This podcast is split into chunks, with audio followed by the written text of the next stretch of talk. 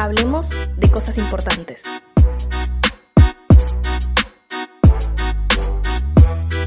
Hoy en Hablemos de Cosas Importantes vamos a entrevistar a Nicolás Mesa, militante de ecologismo popular de Somos Barrios de Pie, para que nos cuente acerca de los humedales y la importancia de tener un marco legal que los regule. Hola Nico, ¿cómo estás? Hola Fer, bien, ¿y vos? Bien.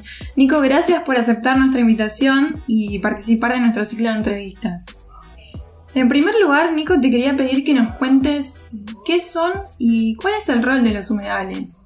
Los humedales mayormente son una zona de tierra generalmente plana, donde la superficie se inunda de manera permanente o intermitente. Al cubrirse re regularmente el agua, el suelo se satura, quedando eh, de provisto de oxígeno y también dando lugar a un ecosistema híbrido entre los pluramente acuáticos y los terrestres.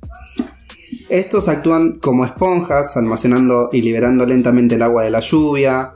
Los humedales ayudan también a la generación de vida silvestre, abasteciendo de agua fuentes de energía. Eh, purifican y reponen el agua. Los humedales también protegen las costas de forma natural.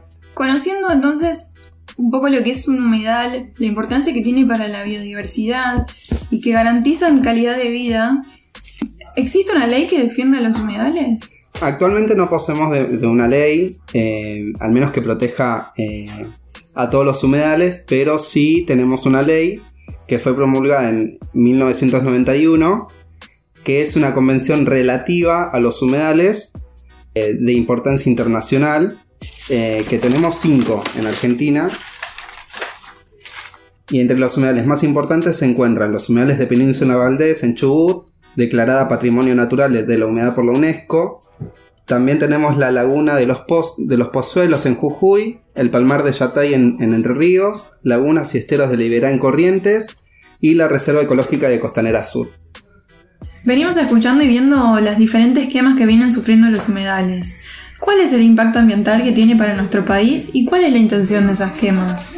Si las quemas se dan por algo más estructural, eh, como los incendios forestales, que por un lado tenemos la Patagonia, ¿no? lo que viene pasando en el país, eh, que esto, tenemos una ley de bosques con la que hoy no contamos porque no se viene cumpliendo, que es la ley 26.331, reglamentada en 2009. Las quemas eh, lo que hacen es perturbar los ecosistemas que afectan a millones de hectáreas cada año. Esta práctica se realiza principalmente para promover el rebrote por la alimentación de bovinos. Y por otro lado tenemos las quemas intencionales, que bueno, es los, problemas más graves que se generan cuando estos incendios eh, son acentuados por intensas sequías y que se vuelven ingobernables, afectando a nuestros ambientes. O sea que de ahí viene la problemática. Sí, no, contamos con una ley que regule los humedales y por tanto, al no cumplirse la ley de bosques, también viene afectando eh, a nuestro hábitat en general y sobre todo la fauna que habita en ella, ¿no?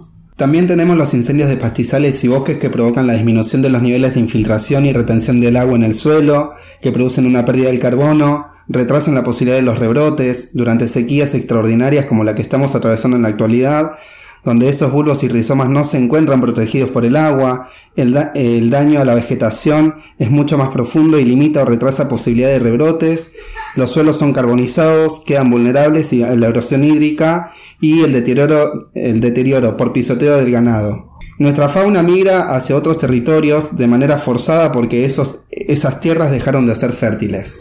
Ahí tenemos el avance de lo que es el, ser humano, la, industria, la infraestructura, ¿no? Y cómo tienen que, salir los animales, digamos, a buscar un nuevo hábitat para, vivir. Sí, tal cual. Eh, desde la organización vinimos tomando lo de Comando Carpincho, por ejemplo, eh, que lo hicimos en Tigre y en la Costanera Sur, donde, bueno, vimos esto, ¿no? Que frente al modelo neoliberal, que en el 90 eh, se apropió de tierras y, se empezó a implementar el negocio inmobiliario y fue creciendo.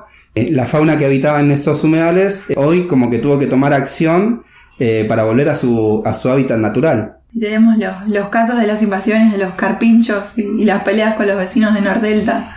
Claro, y bueno, los carpinchos, o sea, cuando volvieron a sus tierras, a su hábitat, se encontraron con grandes edificios, su hábitat totalmente vulnerado.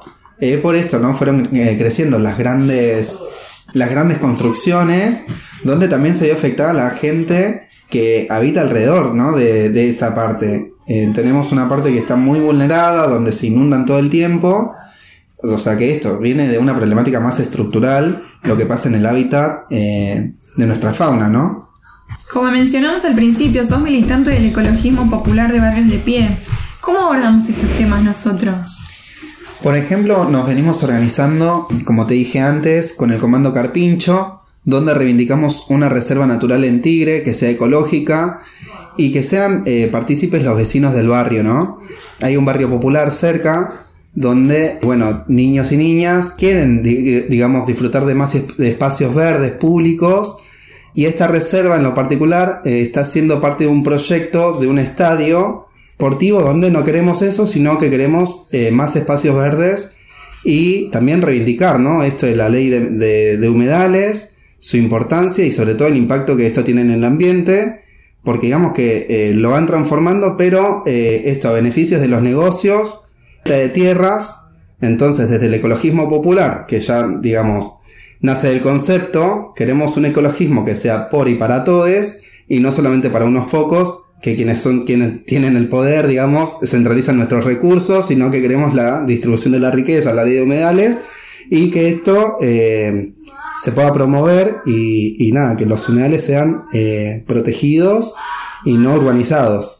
Para cerrar esta entrevista, Nico, vuelvo a agradecerte la participación. La verdad que es súper clara tu explicación.